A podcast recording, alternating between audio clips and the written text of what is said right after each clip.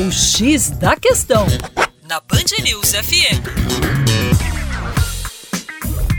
Olá, ouvinte Band News, como vai? Tudo jóia? Com você, o Juninho Lopes do Terra Negra. E olha só, hoje na nossa coluna, a abordagem é sobre energia eólica. A capacidade instalada de energia eólica no nosso país atingiu recentemente 13 gigawatts. Só para você ter uma ideia do que isso significa, é quase o mesmo volume gerado pela hidrelétrica de Itaipu. A hidrelétrica de Itaipu gera 14 gigawatts e é uma das maiores, se não a maior hidrelétrica do mundo.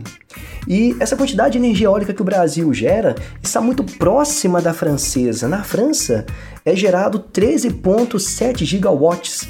A França ocupa a sétima colocação no ranqueamento mundial da produção de energia pelo vento.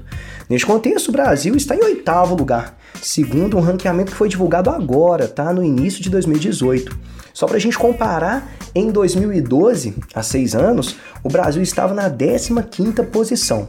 Então melhoramos muito, estamos gerando muito mais energia eólica.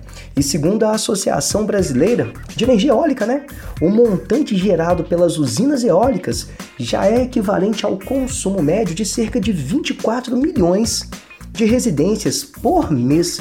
É muita coisa. E o crescimento na geração de energia eólica foi tão significativo ao longo de 2017 que chegamos a abastecer por vários momentos mais de 60% do Nordeste, com destaque para um período que vai mais ou menos de junho a novembro.